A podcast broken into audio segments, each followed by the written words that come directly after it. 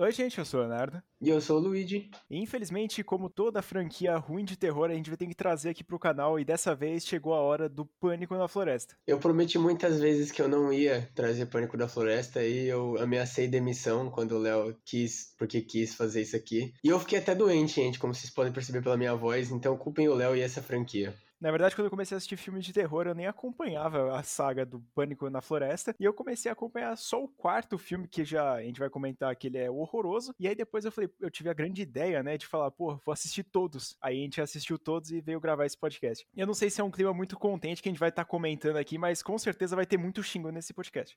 E como a gente sabe que vocês gostam quando a gente xinga as coisas, vamos juntos xingar essa franquia péssima.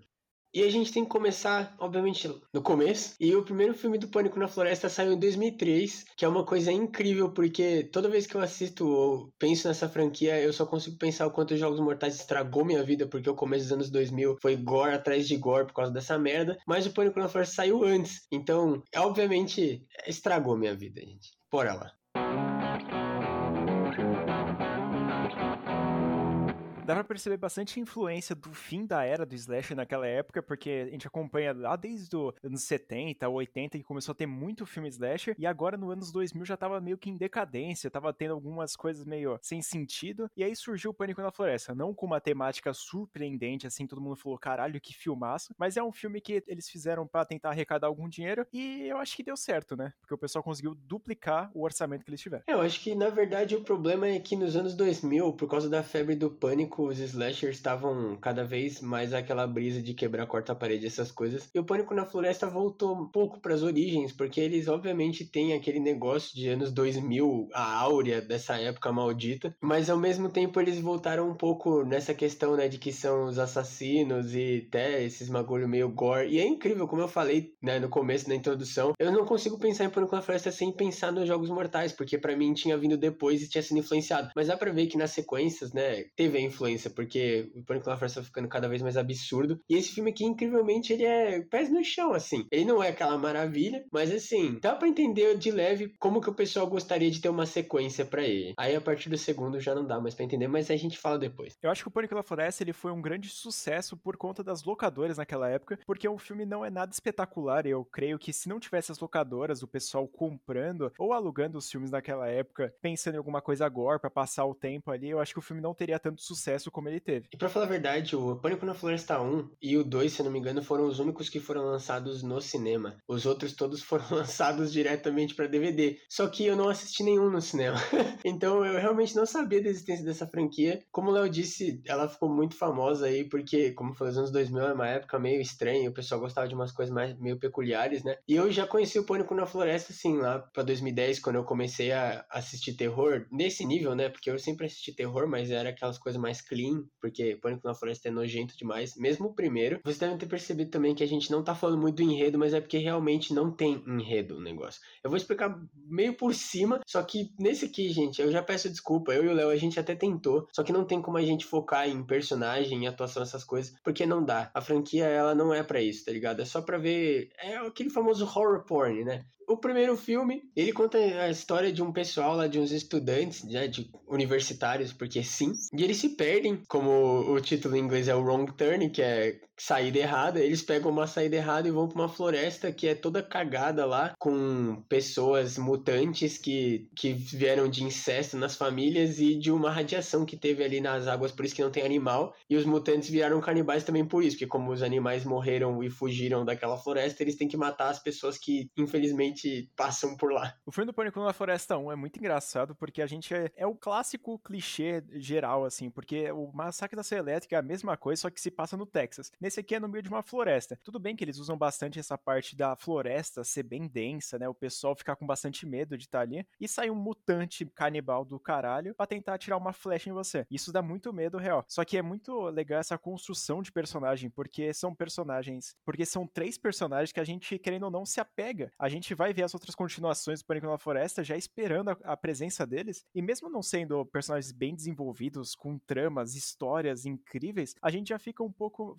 familiarizado porque cada um tem o seu nome, cada um tem a sua parada, o seu jeito de atacar. É meio que meio estranho, sabe? Mas eu acho que no fim das contas a gente acaba gostando deles. Eu tava pesquisando um pouco para ter algum conteúdo, porque se fosse depender do filme não ia ter. E eu vi que realmente o pessoal que produziu e teve a ideia, eles quiseram trazer mais a essência do slasher de a gente simpatizar com o assassino, né? Não que a gente simpatize com esses personagens. Quando você pensa em Pânico na Floresta, você pensa nos assassinos. Não tem. É igual, né, os slashers mais antigos que você pensava no Michael Myers, no Jason e tal. Você nunca pensa, né? Tudo bem que assim, o Fred ainda tem a Nancy, né? Mas a gente nunca pensa nos personagens que são meio que secundários, porque o protagonista mesmo é o assassino. Então eu até confirmei essa suspeita quando eu vi essas coisas do, dos bastidores, né? Que os caras realmente tipo, tiveram esse foco de fazer. E eu acho bem interessante até. Falei que não tinha como dizer de atuação, mas incrivelmente a atuação dos assassinos em si é legal. Como o Léo falou, eles têm cada um sua risada, o seu jeito de andar, o seu jeito de atacar, né? A sua arma. E como no primeiro filme tem todos eles três juntos, eles acabaram ficando marcados. E eu fiquei surpreso de verdade com o que acontece no final, porque eu não esperava que os caras iam matar dois dos três.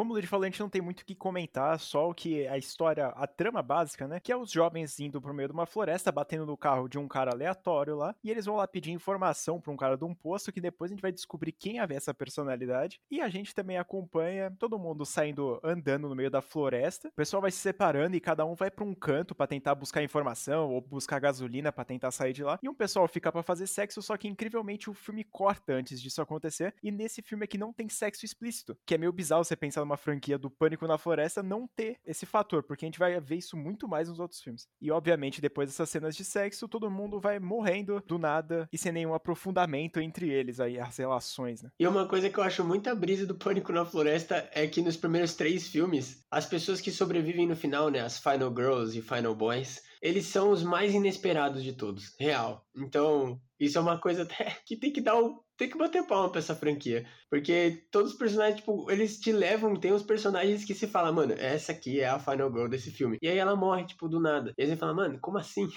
e quem você fala, não, essa pessoa vai morrer com 30 minutos de filme. A pessoa sobrevive. Então, parabéns, Pânico na Floresta. Você conseguiu arrancar um elogio de mim. Mas então é isso, o pessoal vai sair correndo no meio da floresta, ver que tem um monte de canibal, um mordedor de gente lá, se escondendo para atacar eles. E aí eles vão lá e conseguem encontrar uma torre de vigia, alguma coisa assim, e tentam ligar. Só que simplesmente a torre de vigia começa a cair porque os canibais meteram um louco lá e começaram a quebrar tudo. E tem uma das cenas que é muito engraçada, que é, é vale ressaltar, que eles se jogam da torre de vigia no meio de umas árvores. E realmente os dublês se jogaram. E ele dá para ver claramente os dublês se quebrando no meio da árvore. É, é, chega a ser meio bizarro. Achei bem interessante a técnica que a segunda menina, a última pessoa que se joga, ela pula como se ela tivesse no WWE para finalizar alguém. E aí dá para ver muito claramente a dublê se quebrando real, assim, batendo a costela no tronco da árvore. E eu espero que eles tenham controlado isso, porque se ela bateu direto, essa menina provavelmente ficou com uns problemas para respirar depois, né? Eu acho que o primeiro filme é o mais simples de falar, até, porque a gente vê todo mundo ó, se jogando da torre. E como a gente deixou frisado que tem três pessoas somente, porque o resto tudo morreu de algum jeito bizarro no meio da floresta. E aí,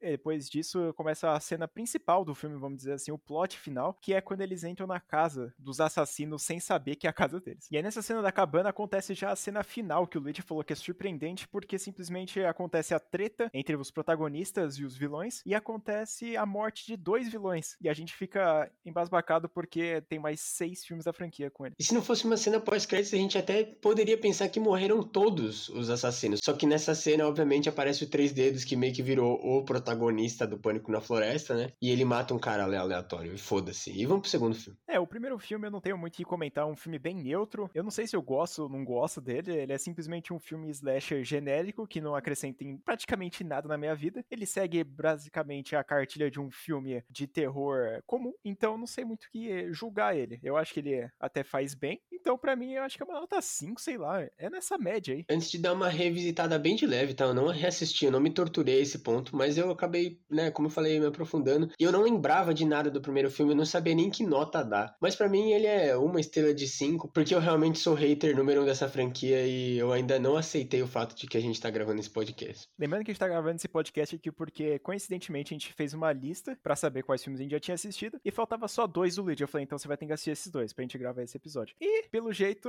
é o que tá acontecendo. E o Luigi ainda teve a brilhante ideia de assistir os dois filmes no mesmo dia, então parabéns pro Luigi do passado, otário. Agora o segundo filme é Floresta Maldita? Como assim? Ô, Léo, peraí, o que aconteceu? A gente errou a franquia? Mano, eu acho que a gente anotou errado isso aqui. O que tá acontecendo? Não, não é possível. Chama a produção aí. Ô, caralho, o que, que é isso aqui?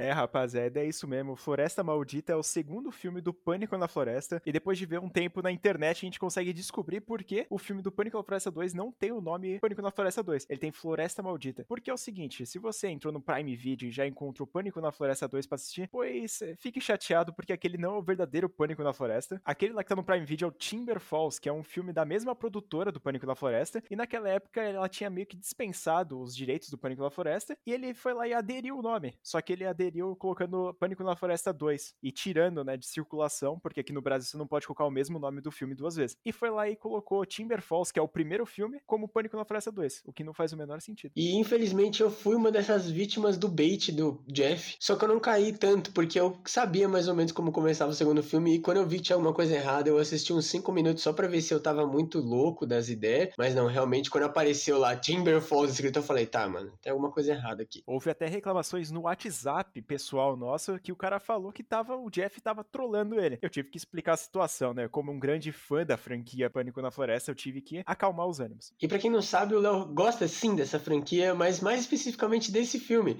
porque se vocês acompanham a gente há um tempinho já, vocês ouviram o nosso podcast dos filmes que só nós gostamos, e o Léo teve a pachorra de vir aqui defender Pânico na Floresta 2 pra mim. Olha, cara, eu acho que contra fatos não há argumentos. Se você assistiu esse filme aqui e considera o melhor da franquia também, eu não tenho muito o que dizer. Refutado. É, gente, mas é isso aí. Eu gosto pra caralho desse filme aqui. Ele tem um começo, uma merda, eu tenho que admitir. Eu tava assistindo e falei, não é possível que a pessoa goste desse filme. Só que depois vai passando um tempinho, você vai percebendo o que, que o diretor, as grandes mentes brilhantes que é por trás desse filme aqui, quiseram dizer. E eu, com uma grande cabeça, assim, eu tive que descobrir o que, que eles estavam falando e eu peguei cada detalhe. Eu acho que esse filme tava, tá faltando um pouco de reconhecimento no Oscar. E infelizmente eu tenho que concordar em partes, tá? Eu não sou tão fã assim desse filme, mas como o Léo já disse, ele é o meu favorito da franquia. Eu não sei nem se eu posso usar essa palavra porque dói meu coração dizer isso, que eu tenho um Pânico na Floresta favorito. Mas ele é o mais legal. E por quê? Porque é o único que tem desenvolvimento de personagem. Pois é, gente.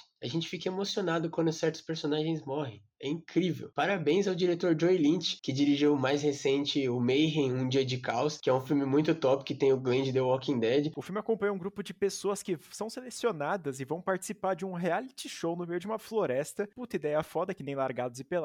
Só que eles vão lá e tem um monte de câmera, tem toda essa produção foda. Só que a produção tem três pessoas. E o principal da produção é um dos caras mais babacas que eu já vi na história do cinema, velho. A gente já fez um vídeo falando sobre filmes que acontecem em reality show, então se você estiver interessado, segue a gente lá no nosso canal no YouTube. E a gente fala exclusivamente sobre um dos atores que ele participou do grande filme Premonição 3, Reality da Morte e Pânico na Floresta 2. Eu não tenho nada o que fazer, somente bater palmas, porque esse cara é um gênio, porque Premonição 3 é um dos melhores filmes do século. E quando eu tava assistindo esse filme aqui, eu perguntei pro Léo várias vezes quando o filme ia ficar bom, porque os primeiros 20 minutos ali dá muita raiva, porque parece que vai ser só mais um filme genérico do Pânico na Floresta. Mas como eu comentei, incrivelmente o filme tem desenvolvimento de personagem e tem ainda esse teor de surpresa. E uma das coisas mais surpreendentes que eu tenho que comentar, as Final Girls fakes que tem nessa franquia são incríveis. E a desse filme aqui é muito, muito absurdo, porque ela morre de um jeito, gente, que o que acontece? Todos os pânicos na floresta, né, do 1 até o 3, eles têm que em algum ponto do filme encontrar os mutantes, porque senão não tem filme, né, gente? E aí depois que a Mara, que sim, eu sei até nome de personagem desse filme, ela vê o namorado dela, que também é o diretor do reality, ele está recebendo um bola gato de uma das participantes, e ela fica revoltada da vida e vai procurar um telefone. Só que em vez de voltar pra van e sair fora, ela resolve que ela tem que achar o telefone na hora que ela quer. E ela e a duo dela no reality encontram uma cabana e vão entrando mesmo poucas ideias. Só que aí, obviamente, a cabana cabana dos canibais, né? Depois que os canibais veem elas na cabana, elas saem fora, e aí a duo dela sai correndo na frente e ela sai correndo atrás. E aí o filme ainda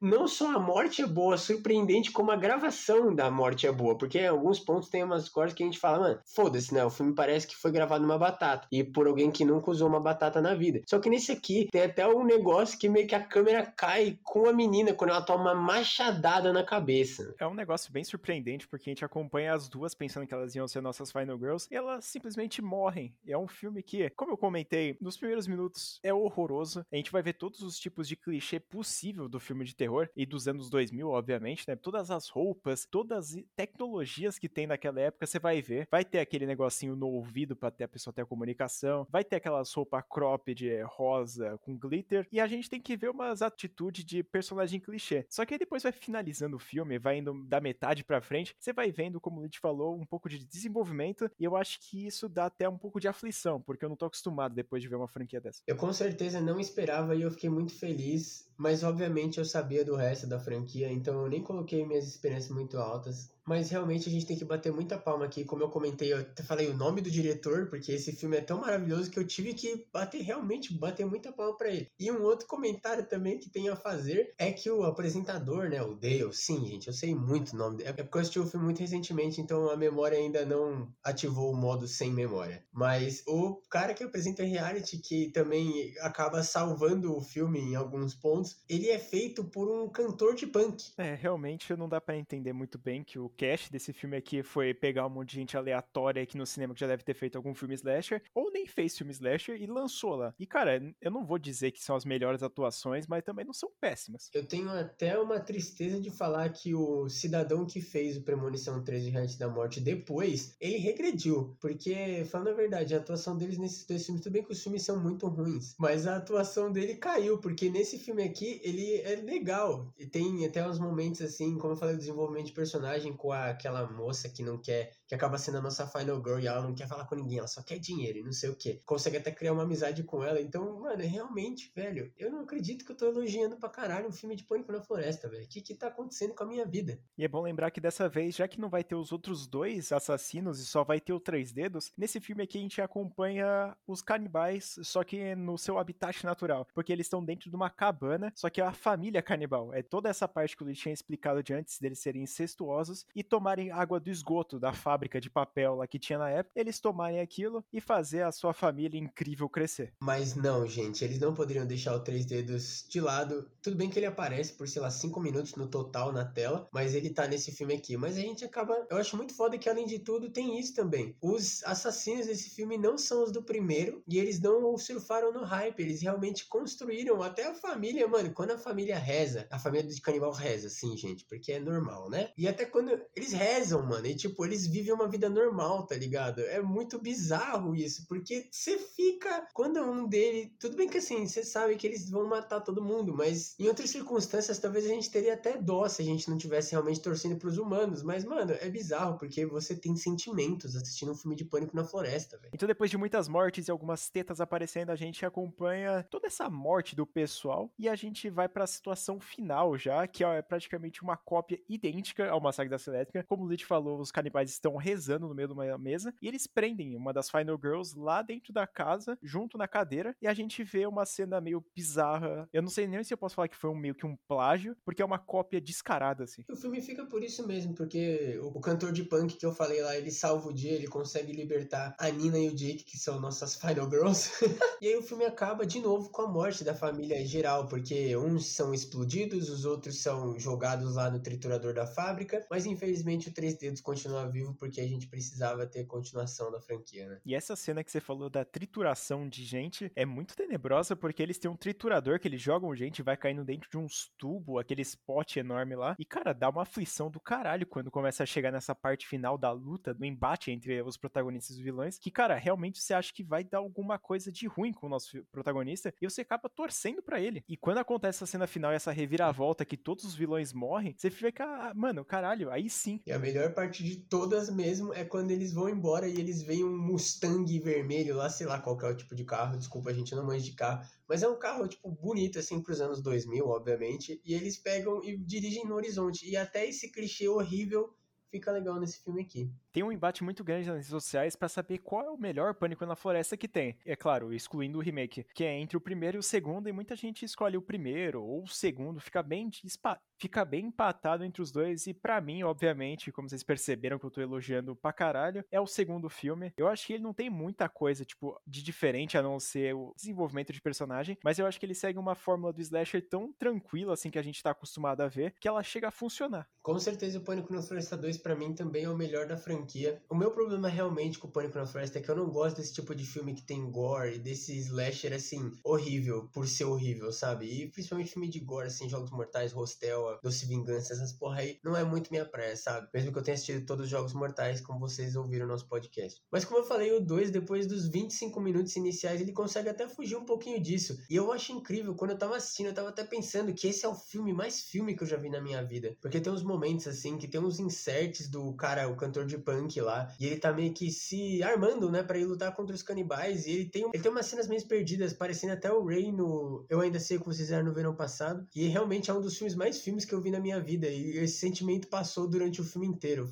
Uma coisa muito bizarra mesmo. Parece que ele até deu uma abraçada na ridicularidade, porque ele vai lá e, e usa essas partes, mesmo a gente já sabendo, mesmo a gente já tendo visto, e eles fazem de um jeito até que serve e funciona. É como essa parte dele se preparando, todas essas cenas meio que takes aleatórios assim, só para mostrar. E é meio, sei lá, é meio expositivo, mas o filme ainda consegue ter um pouquinho de carinho em fazer isso, porque ele sabe que ele tá sendo ridículo. E até aquele humor, assim, de edição e de câmera que eles tentam fazer acaba dando certo. É muito bizarro mesmo, mano. E, como eu falei, eu acabo ficando muito longe dessa franquia, porque eu realmente não gosto desse estilo de filme. Eu sinto até um pouco de nojo assistindo às vezes, né? Mas o 2, assim, eu, dá pra tancar. Então, parabéns, Pânico na Floresta 2. Você conseguiu realmente que eu te elogiasse e te aguentasse.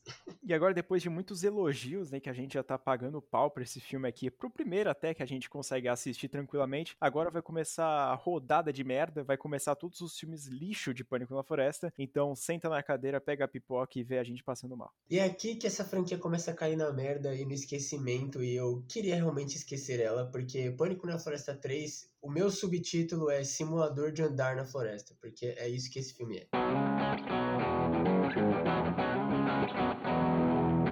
E bom, a gente poderia passar muito tempo aqui explicando, né, qual é a trama do Pânico na Floresta 3, mas a gente não tem muito o que falar, porque a gente não sabe nem as tramas direito dos personagens, porque primeiramente a gente acompanha um grupo de penitenciários que estão saindo pela, estão sendo transferidos. O policial ele consegue capotar o carro e todo mundo fica solto no meio da floresta com um monte de dinheiro. Esse filme ele chega a ser tão bizarro que tem momentos que realmente você acha que você tá perdendo a sanidade assistindo ele. Inclusive no ponto que aparece a nossa Girl, que ela era a menina da Cold Open, que resumindo, Cold Open é a morte antes do título do filme, né, gente? A primeira morte do filme geralmente é a Cold Open. Ela tava lá com o namorado dela, e aí no filme, a partir do 3, o Pânico na Farsa começa a virar também pornô, e ela tá lá fazendo o ato com o namorado dela, e o namorado dela morre, e ela aparentemente conseguiu fugir, só que o filme não deixa isso claro em momento nenhum. E do mesmo jeito que eu elogiei o Joy Lynch, que é o diretor do segundo filme, eu tenho que xingar pra caralho o Declan O'Brien, que é o diretor do terceiro quarto e quinto filme, que são provavelmente três dos piores filmes que eu já assisti na minha vida. E vendo a entrevista desse cara, porque sim, eu vi entrevista desse cara também, a gente percebe o quanto a única coisa que ele se importava em fazer era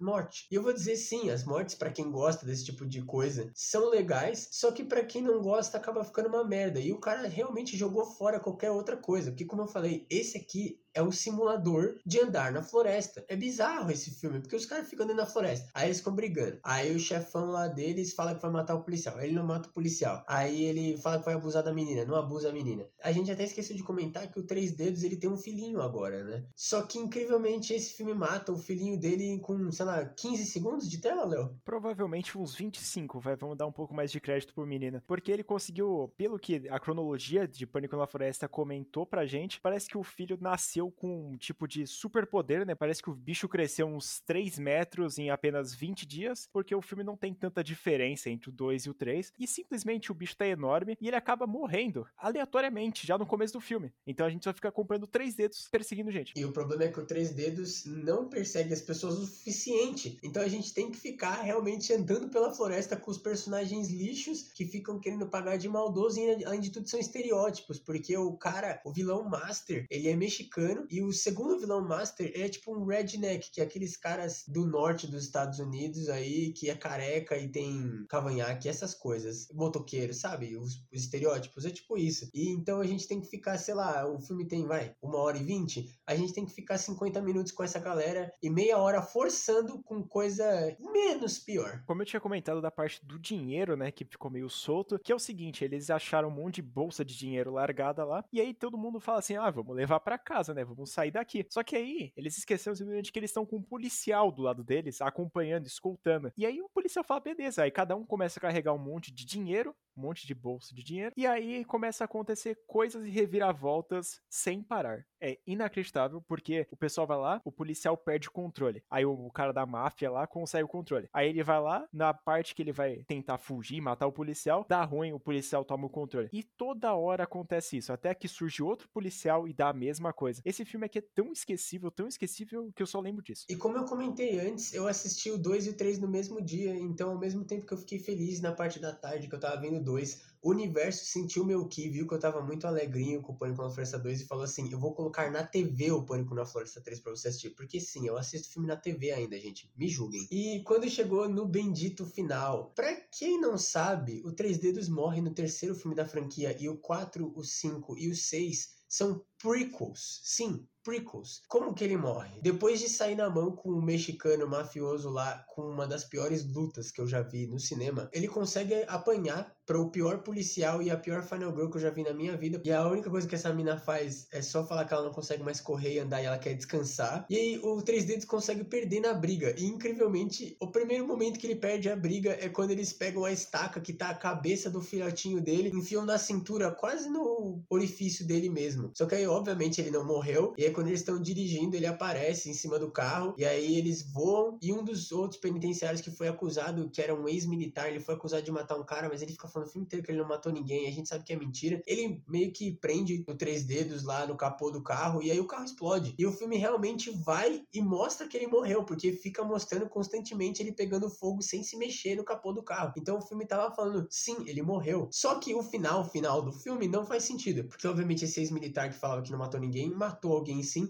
Inclusive ele mata o policial no final do filme, que esse policial também ele é um bosta e tem, sei lá, 30 anos de idade, já tá falando que quer se aposentar, e ele volta para buscar as bolsas de dinheiro que eles deixaram por lá. E aí o ex-militar mata ele, só que depois que ele pega as bolsas de dinheiro, aparece um canibal ou um assassino qualquer, que a gente não sabe quem é, e mata o cara, porque o filme começa os créditos com o maluco gritando. Só que o Três Dedos morreu e o filhote dele tá sem a cabeça. Então quem é esse canibal que matou ele, a gente não faz ideia. E esperamos nunca mais saber, porque esse filme aqui para mim foi uma, não foi, não vou nem dizer que é uma grande decepção, porque eu já esperava que ia ser uma merda, mas cara, assistindo esse filme dá um pouco de aflição, porque você realmente não sabe qual é o perigo desse filme aqui. Porque o pessoal dentro do filme fica olhando, pô, a gente precisa levar o dinheiro. Só que aí tem um canibal correndo atrás da gente, a gente vai conseguir levar o dinheiro enquanto isso. E aí simplesmente tem hora que eles esquecem que tem um cara correndo atrás para matar eles, e eles falam, quem que vai levar esse dinheiro? E aí fica nessa trama, nessa dúvida dúvida do que, que eles vão fazer, se eles vão morrer com dinheiro ou se eles vão sair correndo e se salvar. E eles simplesmente decidem se matar. Mas é isso, eu acho que para mim é um dos piores, se não o pior filme de Pânico na Floresta. Eu deixo esse crédito para ele, porque eu infelizmente tive que assistir na televisão também.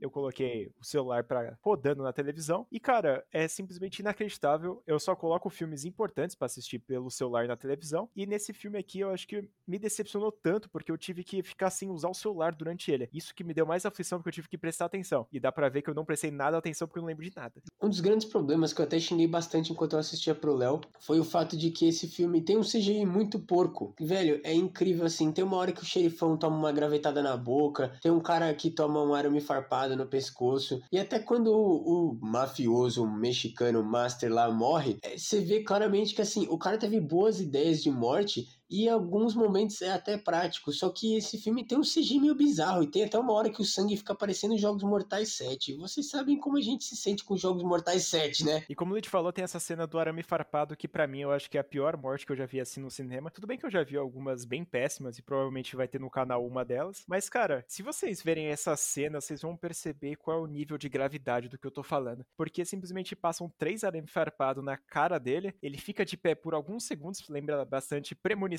quando o cara simplesmente é esquartejado com arame farpado. E esse aqui ele cai só num efeito especial Mandrake que dá vontade de chorar no banho. E bom, a gente já xingou bastante Pânico na Floresta 3, então vamos pro próximo filme que é Pânico na Floresta 4, também conhecido como a primeira prequel dessa franquia péssima.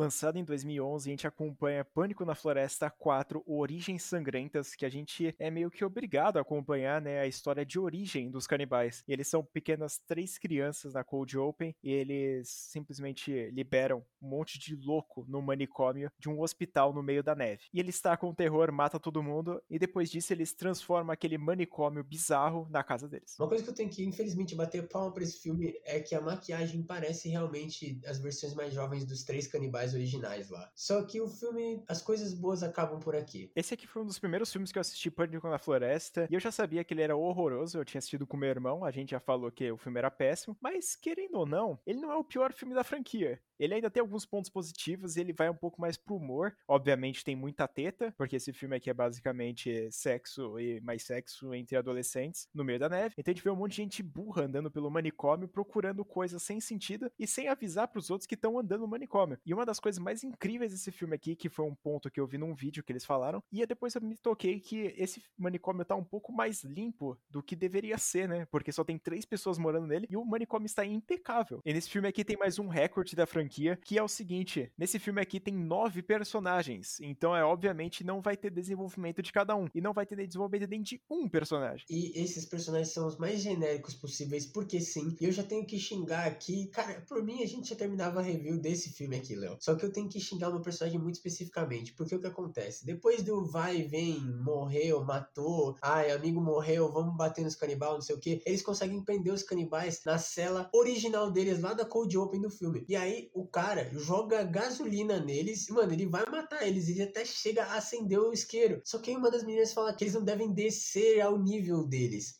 Só que assim, você esqueceu que ele já matou seus amigos e eles são canibais. Não tem como você ficar equivalente ao nível dele, a não ser que você se esforce muito, porque o cara é um merda. E aí ela fala: não, não vamos chegar ao nível deles. Então eles saem fora para ver se eles conseguem encontrar o jeito de fugir do sanatório, porque tá nevando pra um caralho. E eles deixam um dos arrombados ali. Só que o cara é tão inútil que ele tem três canibais que mataram um amigo deles e são enormes e fortes. E ele resolve dormir. E aí o Três Dedos, assim como na Cold Open, ele pega um grampo lá e consegue abrir a cela. E aí o cara é capturado pelos capturados. Olha só. E aí o que acontece em seguida? As meninas que ainda estão tentando sair do sanatório, elas veem uma pessoa aleatória com um sapo na cabeça correndo por aí, mancando, todo cagado. E elas acham que seria uma ótima ideia ir atrás dessa pessoa para matar. Só que assim, cinco minutos atrás falou que não devia matar os canibais. E aí elas esfaqueiam o maluco até a alma. E aí, obviamente, quando elas tiram o saco da cabeça deles, era o amigo delas que dormiu na frente da cela, porque eles arrancaram a língua dele. Então ele não conseguia avisar que era ele. É a mesma coisa do Halloween Resurrection, velho. E é nesse momento que o Declan O'Brien simplesmente enlouqueceu. Ele já tava muito péssimo no terceiro filme. Nesse aqui, ele deixa mais claro o quão esse cara é lunático, porque o roteiro dele não faz o menor sentido e ele só se importa em mostrar cenas de sexo. Inclusive, tem um casal lésbico que ele encaixou lá só pros outros personagens ficarem olhando elas fazendo sexo, porque elas duas fazem no meio de todo mundo, junto com outras pessoas, no mesmo quarto, e é uma putaria geral. E ele só foca nisso e em mortes ridículas. E nessa que o Luiz acabou de descrever, é mais uma morte ridícula porque ela quebra tudo que o pessoal falou em cinco minutos atrás. E como eu falei, gente, algumas, algumas, forçando bastante, mortes são legais. Alguém que nem eu que não gosta dessas coisas, acaba só ficando puto mesmo. Então, já vou reiterar mais uma vez, se vocês não gostam de horror porn e essas coisas gore,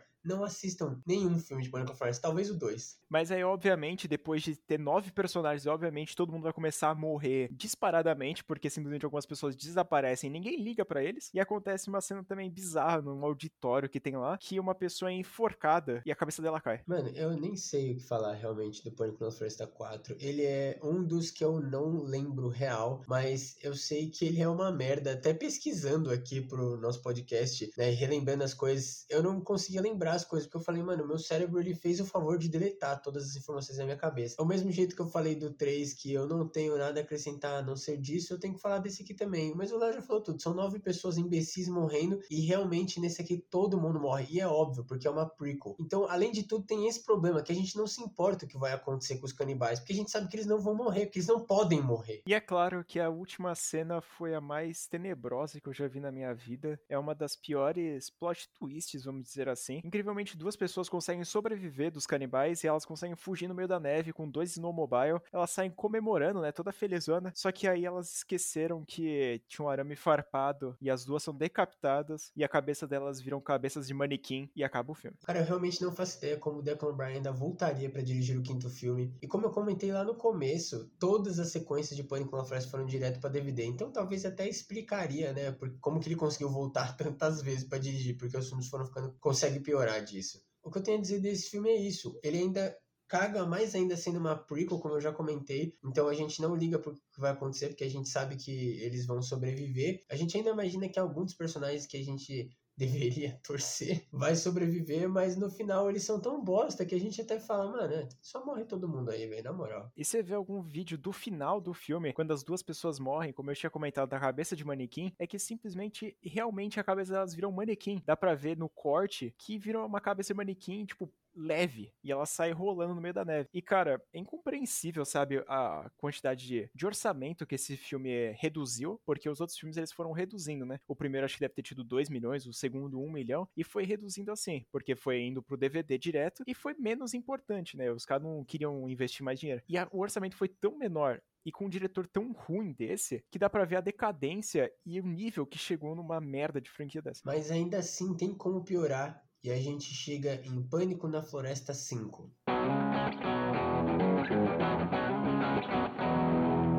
Pânico na Floresta 5 acontece dentro de uma cidade que tá tendo um festival do Homem da Montanha, que é o pior festival, ou o melhor festival do mesmo tempo, porque simplesmente toda a cidade vai para aquele local e não sobra uma alma viva nessa cidade. E é incrivelmente depois da morte de uma repórter que tava renoticiando, né, o Homem da Montanha lá, ela vai lá e ela morre no meio de uma caminhada, só que nesse meio tempo aparece um velho, que a gente descobre que é o pai dos canibais, e aí ele vai parar no meio da cadeia nessa cidade deserta atualmente. Incrivelmente sim, esse é o pai dos canibais que aparece no primeiro e no segundo filme, só que não é nem o mesmo personagem. Tipo, tudo bem mudar o ator, porque, né, é uma prequel. Ninguém em sua consciência aceitaria retornar para essa franquia, mas é outro personagem, gente. Tipo, não tem como imaginar que esse personagem aqui, que é uma cópia descarada, como se fosse o Hannibal Lecter da 12 de outubro, ele vai virar aquele maluco que morre com a dinamite no brioco, velho. Pra ser mais incrível ainda, esse ator que foi, aceitou, né, esse papel de louco de aparecer em Pânico na Floresta 5 é o mesmo ator ator que fez Hellraiser. Dá pra ver a decadência que aconteceu na franquia Hellraiser e aconteceu na vida dele, pelo jeito. E o que me deixa mais perplexo ainda é que é um grande ator, né? Como a gente viu em Hellraiser. Só que nesse filme aqui ele simplesmente chutou o pau da barraca e falou: Mano, eu só quero dinheiro, deixa eu vazar daqui. Porque a atuação desse filme aqui dele consegue ser pior do que a do primeiro e do segundo filme. Então a gente fica com agonia de ver ele em tela porque ele é um péssimo ator. Vocês lembram do Selfie para o Inferno, gente, que a gente trouxe lá pro canal? Lembra aquele hacker que aparece para encher linguiça? É basicamente isso. É um dos piores antagonistas que eu já vi na minha vida. E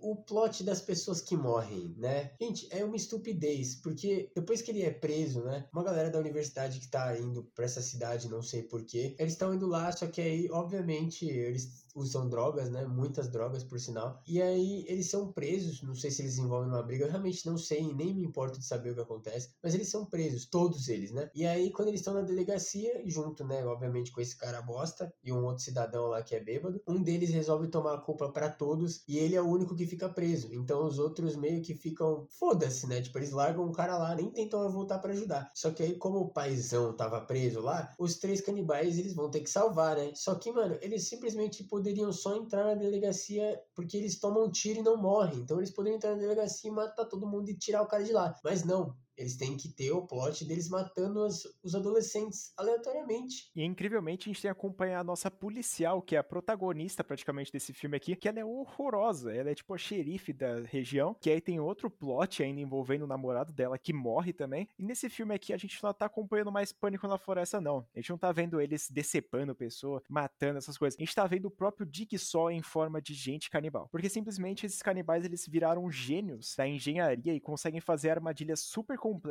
uma simples função de matar pessoas. A gente já falou o quanto esse diretor tem tesão em putaria e em morte, né? Só que, mano, até as mortes, gente, parece ser legal quando você assiste. Só que é tão absurdo e você pensa, mano, ninguém faria isso, tá ligado? É só exagero, literalmente, pra estar tá no filme. E aí você fala, não, mas eles são canibais loucos, incesto, não sei o que. Gente, eu acho que nem alguém que acaba acontecendo faria. Mano, os caras matam cara, eles enterram um cara num campo de futebol e passam com aqueles negócios de capinar mato, aquelas máquinas de capinar mato na cabeça do cara. E depois o outro maluco que larga o parceiro para trás, porque esses são os melhor, piores amigos. Da... E o outro cara que larga o parceiro para trás, enterrado, porque esses são os piores amigos que eu já vi na vida. Que eles largaram o maluco maconheiro lá primeiro, e agora eles largaram o outro cara. Ele também é morto, mano. E tipo, ele é morto pior ainda, porque ele tá correndo, aí ele tropeça, sei lá, e aí os canibais passam com, esse, com essa máquina de capinar coisa em cima dele. E, mano, fica, sei lá, uns 10, 15 segundos só mostrando os caras, a produção claramente jogando intestino falso, eu espero, mas eu acho que eu vi em algum lugar que não era falso, que tinha alguns intestinos de animais ali, e o cara realmente estava tomando intestinada na cara. E fica, sei lá, uns 15 segundos, tipo, ele balançando enquanto jogam sangue falso e intestino de animal nele. Mano, que velho? Não, e é bizarro porque, como eu falei, além deles virarem um dig só, sem motivo algum, é totalmente contra a proposta do filme. Que o roteiro do filme, ele deixa claro que os canibais estão indo para salvar o pai deles. Só que eles simplesmente desviam do caminho e perdem tempos absurdos para criar armadilhas, como a que tem a do carro lá com o namorado da mulher, que eles fazem um monte de fio que prende, se abrir a porta o cara morre, ou aquele lá que os caras botam fogo num tambor e o cara morre também. E a porra do cara que eles têm que colocar no meio do terra só pra matar ele. Isso aí salvava um puta de um tempo, só para eles entrarem e salvar o pai dele logo. Só que eles querem encher linguiça e fazer um monte de merda. A gente tem que acompanhar eles indo lá pra fábrica de luz, de energia que tem na região, para conseguir desativar tudo. E eles têm que matar o cara que é o segurança de lá, sem motivo também. Incrivelmente, depois desse filme, o pessoal que tava dando dinheiro para eles fazerem essa merda de filme falaram que o Declan Bryan não tinha como ele voltar. Mano, o filme é uma merda, tá ligado? Nada faz sentido, até as coisas que ele acha que é legal não são legais.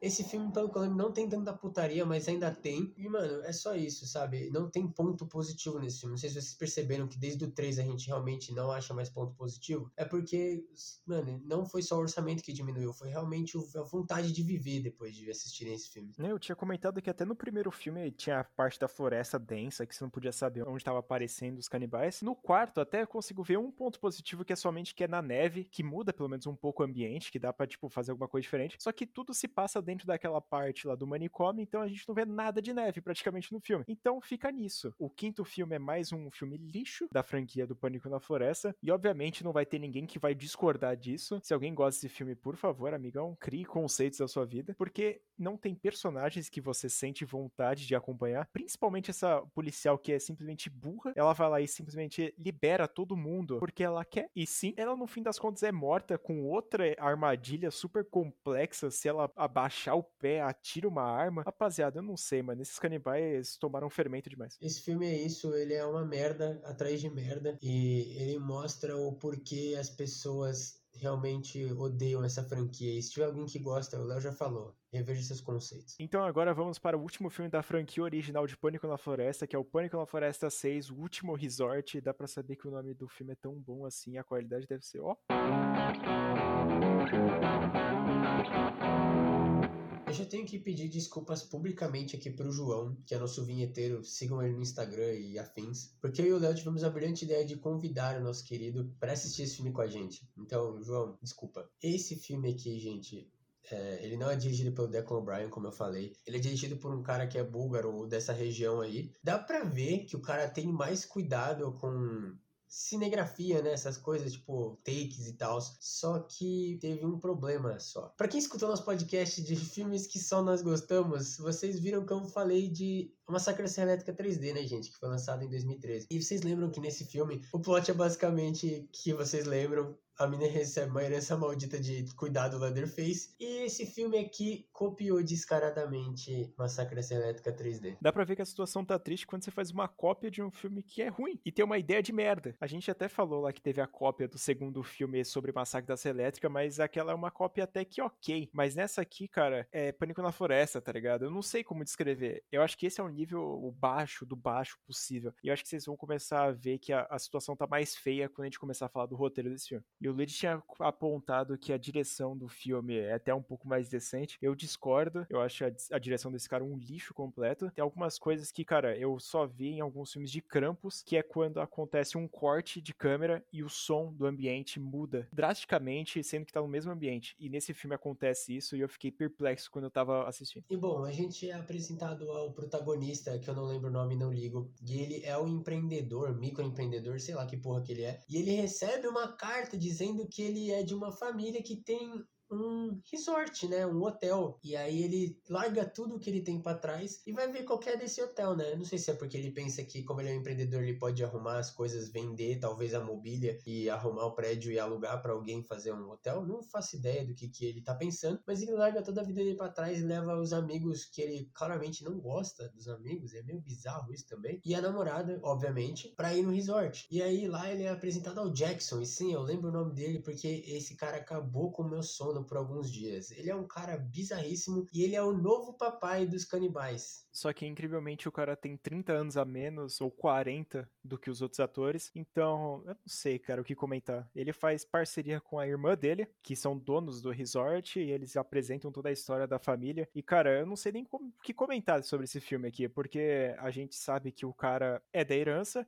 então significa que se o cara é pai dos canibais, ele também faz parte da família dos canibais. Então a gente já sabe praticamente o final do filme. E isso é uma coisa que a gente nunca entende de verdade, porque os canibais, eles. O cara que diz que é pai deles lá no primeiro filme, ele não é tão deformado e tão mutante. No segundo filme, ele continua sendo tranquilo. E no quinto filme, como a gente falou, é o cara que interpreta o Hellraiser. Então o cara é, sim, tranquilão, normal. Ele só é meio imbecil das ideias. Então, isso é um grande problema dessa franquia, porque eles têm várias famílias, como o Três Dedos tem a família lá no 2, que não fazem sentido.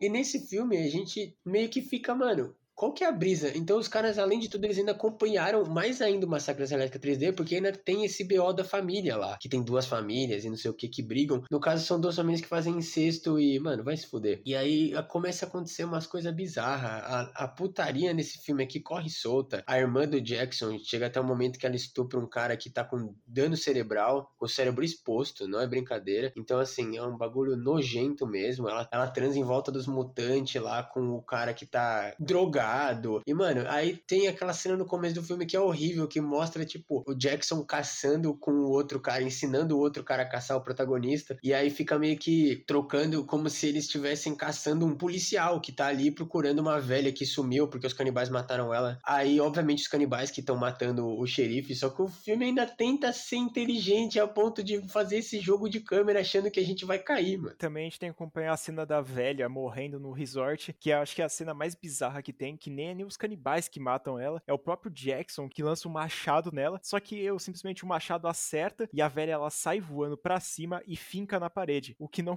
faz o menor sentido. Ela sai do chão, prende na parede com machado. E aí todos os amigos protagonistas vão morrendo e tal, aí ele começa a se revelar e fala que agora a família dele tá ali, que ele vai viver ali, e a namorada dele que tentou ajudar ele com os problemas psicológicos, inclusive que ele toma remédio e ele joga o remédio na privada porque ele é um imbecil. Ela tenta ajudar ele e ela tenta tanto ajudar ele que chega num ponto que, quando tá no confronto final, ela mata o Jackson. E aí o cara fica puto com ela. Mano, o cara ia matar ela. Ela matou o cara por defesa. E ele fica bravo, fala: Não, você vai matar minha família agora. Parceiro, você não tá nem aí nem há quatro dias, mano.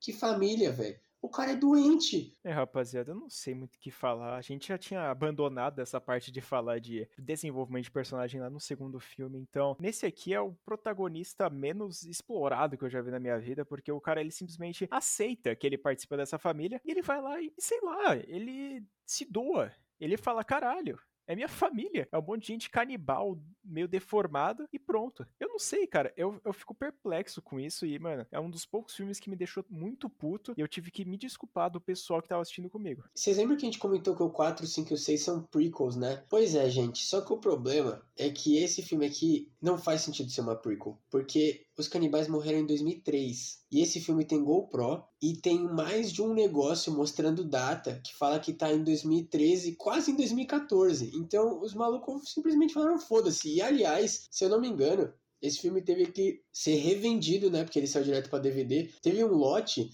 que tinha foto de gente desaparecida de verdade e os caras foram processados porque eles colocaram foto de gente desaparecida de verdade no filme sem pedir permissão, mano. Os caras literalmente falaram foda-se. Então, sim, esse aqui é o pior pânico na floresta que tem e eu não aguento mais falar desse filme, velho. Bom, gente, vocês têm muito ódio pela sua vida, ou sei lá, mano. Não sei o que vocês estão pensando da cabeça aí. Tem o terceiro, o quarto e o quinto filme no Telecine Play. Então, mano, eu não sei. Vai com cuidado aí. Se você quiser assistir com algum amigo, tenha piedade dele também e nem assista. Mas eu tô falando aqui só por desencargo de consciência. E óbvio, o primeiro também tá disponível no Prime Video. Mas o podcast não poderia terminar sem a gente falar sobre o remake ou reboot da franquia inteira que lançou agora em 2021, que é o Pânico na Floresta 7 ou Pânico na Floresta A Fundação.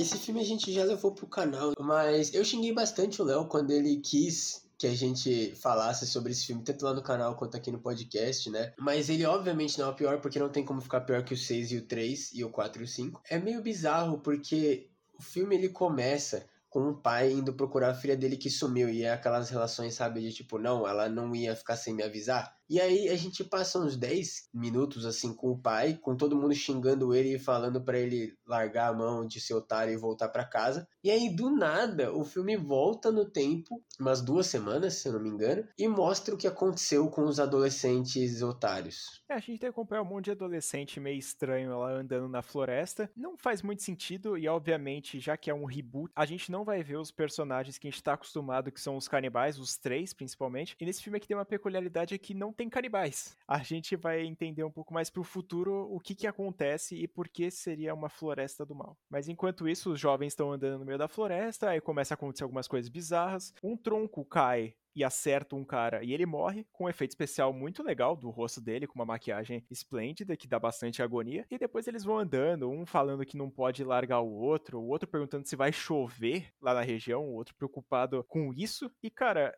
é um filme que tem mais desenvolvimento de personagem do que o resto dos outros filmes, mas eu acho que ele até dá um pouco de trabalho nessa relação entre o pai e a filha, que a gente nem vê muito eles juntos, mas sim a gente vê o que, que um acha do outro. O filme, ele obviamente toma muito mais cuidado com essas coisas de desenvolver, de roteiro e de cinegrafia, essas paradas, só que, mano, eu não consigo engolir, sabe? Porque o filme, ele tem meio que uma moral. E a moral da história é que você não pode julgar um livro pela capa. O que, que eu quero dizer com isso? A fundação, as pessoas, os, entre aspas, canibais do Pânico na Floresta 7, eles são tipo uma tribo que vive lá na floresta. Só que eles são tão escrotos que eles sequestram e fazem um julgamento aleatório escrotíssimo lá com qualquer pessoa que entra na floresta, na parte mais densa, que eles julgam que é a parte deles, né? A pessoa que corta o caminho lá pela floresta. Eles capturam as pessoas e foda-se. Mesmo que a pessoa não queira fazer nada, sabe? O filme meio que leva esse negócio de não jogo o livro pela capa, porque depois que esse primeiro cara morre com esse efeito realmente muito bom,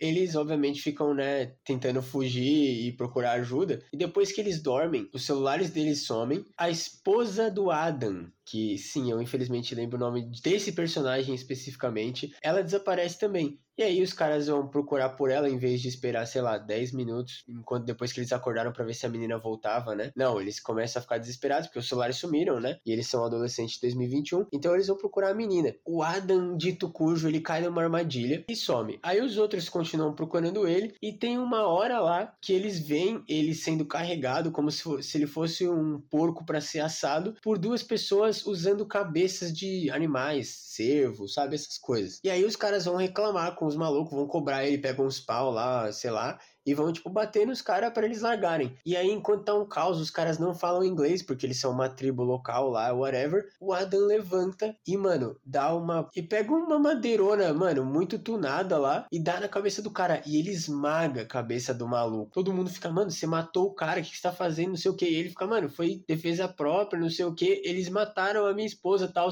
E aí a esposa dele aparece. É, eu tenho que admitir que essa parte aí do roteiro é meio bizarra mesmo, porque é o previsível eu acho que o Pânico na Floresta, o remake, né, ele serviu para ser uma, um respiro novo para a franquia, vamos dizer assim, porque ele trouxe uma história totalmente diferente. Não acho que renderia um segundo filme, que vocês vão ver mais pro futuro aí, por que renderia ou não renderia, mas cara, Eu acho que essa parte de ter um ar novo é por conta da direção e um pouco sobre os efeitos especiais desse filme. Que a direção, querendo ou não, ela é muito diferente dos outros. Ela é de fato uma que consegue dar medo e você fica meio perplexo às vezes. Mas também tem um pouco de maneirismo da própria direção, a câmera lenta. A câmera lenta eu acho que é um dos piores males do cinema assim que tem. Ela tira totalmente a imersão que tem. Porque quando o cara vai dar a paulada no cara, aparece em câmera lenta e simplesmente perde toda essa eficácia. Você vê, você não vê a, a, quantidade da porrada que o cara tá dando no outro. Isso que me deixa mais perplexo. E tem algumas cenas que o cara é, usa mais câmera lenta, ou usa alguns takes mais, vamos dizer, simples assim, que me incomodam muito. Mas eu acho que essa franquia aqui, se fosse ser revivida, vamos dizer assim, ela funcionaria muito bem. E é depois que a esposa dele aparece, eles começam a ser perseguidos pelas pessoas da floresta. E aí eles todos acabam sendo capturados, menos a esposa dele, que ela cai numa trap lá e morre. Eles são capturados e são levados, como eu falei anteriormente, para o julgamento dessas pessoas, né? Aparece um cara que tem a cabeça de um bode lá, como se ele fosse o Tinhoso, e ele meio que é o líder da tribo. E aí eles estão fazendo julgamento e eles são gente que fazem olho por olho, dente por dente.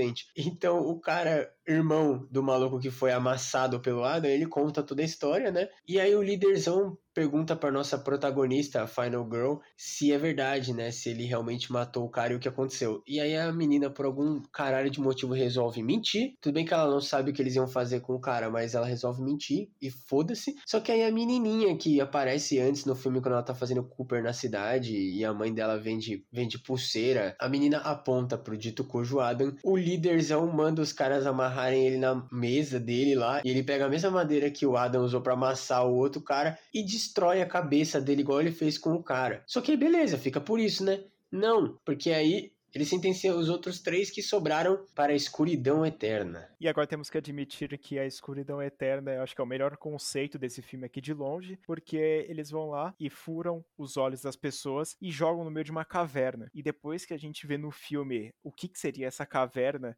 com um monte de gente meio que zumbificada, comendo qualquer coisa só para sobreviver, dá muita aflição. E realmente eu acho que essa é a parte que mais tem terror no filme, porque dá aflição só de ver aquelas pessoas fazendo qualquer coisa para viver. Realmente para mim essa parte também mais fodida do filme assim. Tudo bem que eu não ligo nem um pouco para a mensagem que eles tentam passar desse negócio de não jogo livre pela capa e até por isso que esse não teria chance de ser o melhor, mas ele acaba caindo nisso porque, mano, eu não consigo ter moral, sabe, num filme desse. Não sei porquê. Ainda a gente tem a nossa protagonista sendo inteligentíssima e oferecendo o corpo dela, porque ela tem saúde pro líder lá porque ele tá sem esposa, ele tá viúvo, e ela oferece o namorado dela porque ele manja de tempo e essas coisas aí, tipo de colheita. Então eles meio que seriam úteis para a tribo, né, para a população que vive lá. Por isso que eles sumiram. Até que o pai dela, ele volta e consegue descobrir para onde ela tá depois de ter algumas brigas no bar. Ele aparece lá com duas pessoas que morrem imediatamente quando entram, impressionante, eles caem em armadilha e já morrem. O pai dela consegue encontrar essa aldeia e ele consegue encontrar ela e sai vazado de lá, depois de muita treta, muito jumpscare e muita morte. E é nesse meio caminho eles encontram o namorado dela, só que o cara ele tá meio transtornado e ele fala que ele encontrou o que, que seria a vida perfeita para ele. Tem alguns relapsos de pânico na Floresta 6 nesse filme aqui também. Mas aí depois eles vão lá e saem vazado, conseguem entrar na casa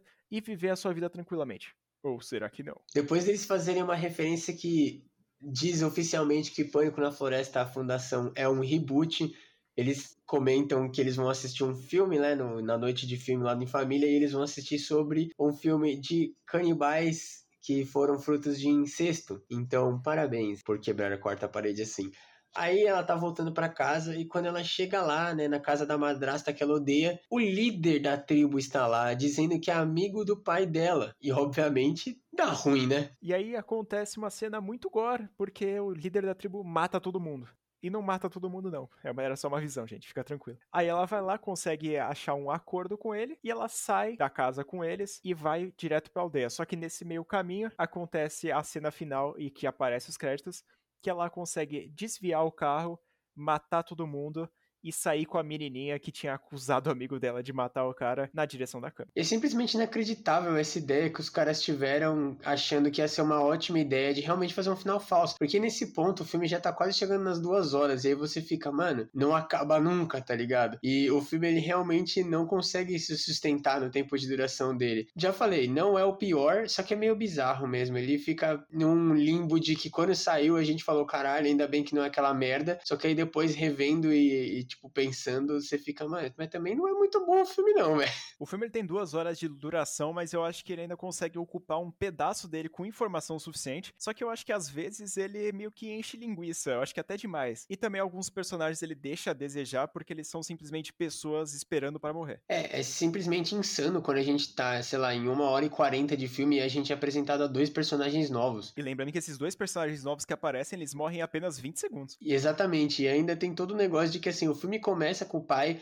depois vai e fica assim a maior parte com a menina e os amigos, depois volta pro pai para concluir, tá ligado? Quando ele volta pro pai, ele meio que dura o mesmo tempo do começo, que eram uns 10, 15 minutos. Só que a parte da filha, né, uma hora e meia. Então o filme acaba tendo duas horas, sendo que a parte do pai é inútil e é, mesmo sendo curta, ela acaba parecendo ser longa. Algumas tramas meio desnecessárias, como aquele cara do bar que simplesmente encuca com o cara e tenta matar ele, espancar, só que depois no fim das contas acaba ajudando. Não faz o menor sentido, eu acho que essa parte do filme dá uma perdida, mas eu acho que no geral, como a gente assistiu os outros filmes anteriores de Pânico na Floresta, esse aqui eu acho que ele até se destaca muito, mesmo não tendo nada de Pânico na Floresta. E é exatamente por isso mesmo, porque ele não é nada Pânico na Floresta. Eu acho que até se fosse colocado de novo os canibais nesse filme aqui, eu acho que nem, nem não sei se daria certo. Eu não gostaria de ver alguns canibais do mesmo jeito que foram interpretados no primeiro filme, no segundo e, e adiante, porque eu acho que era necessário uma, uma redefinição do que, que seria a franquia, mas eu acho que tirar a parte dos canibais, tirar a parte tudo que tem no filme, ele vira praticamente outro filme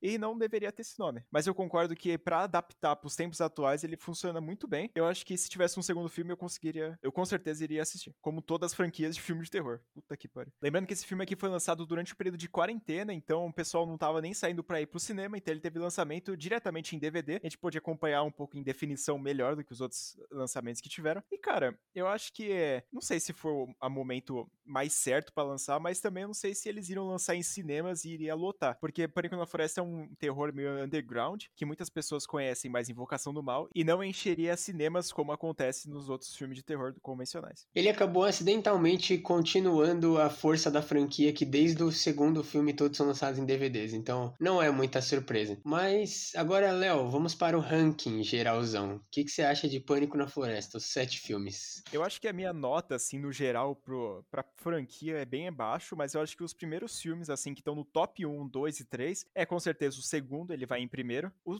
sétimo filme, que foi o remake, ele vai em segundo. Aí depois vai o primeiro filme. Aí depois vai o quarto. O quarto eu acho ele horroroso, mas eu acho ele até mais divertido que os outros. Aí depois vai pro. Caralho, é difícil. Ele vai pro quinto, depois pro sexto e depois pro terceiro. Para mim, eu acho que mesmo o sexto filme sendo um lixo, o terceiro conseguiu me pegar mais e me bateu tanto tédio que eu queria desligar o filme e sair para comer. O meu top 3, ele tem uma leve mudança. O para mim o segundo também é o melhor, mas o primeiro é o segundo e o sétimo é o terceiro. É, eu acho que entre o 4 e o 5 eu fico igual. E na verdade, mas para mim, o terceiro e o sexto também invertem, porque eu não consigo engolir aquele pornô disfarçado de filme. Não estamos com muita expectativa para um possível filme de Pânico na Floresta. Provavelmente lance mais algum aí, outro reboot. Não sei de onde os caras vão tirar conteúdo. Mas é isso, gente. Terminamos mais um podcast aqui no Podcast Sem Memória. Se você tem alguma sugestão de tema, manda pra gente aí que provavelmente a gente faça manda no nosso direct no Instagram, olha lá na descrição do, aqui do podcast que vai ter o nosso Instagram pessoal e também o Instagram do canal, que é o mais importante, que é o arroba sem memória podcast. Lá a gente vai atualizando vocês sobre o lançamento dos podcasts, algumas notícias, notas de filmes que a gente já assistiu e também lá tá aberto a direct, então você pode mandar lá que a gente vai responder com certeza. E também tem o Leatherbox, que é a nossa rede social de críticas, onde também tem as notas e só que tem nossa crítica mais aprofundada e também mais em primeira mão, né? Porque geralmente a gente assiste o filme e já coloca lá, e aí depois a gente tem todo o processo de engolir o filme né, mastigar, engolir, digerir e depois. Só que lá vai ser a nossa primeira reação, então os melhores xingamentos provavelmente vão estar lá. Vocês gostam da gente com raiva, seguem a gente lá no Letterboxd. E também não se esqueçam de seguir o João, nosso vinheteiro aqui, nosso grande amigo. Ele tá no final de todas as descrições de todos os podcasts. E é isso, gente. Muito obrigado por terem ouvido mais um episódio aqui do Podcast Sem Memória. Eu fui o Luiz. Eu fui o Leonardo. E até o próximo.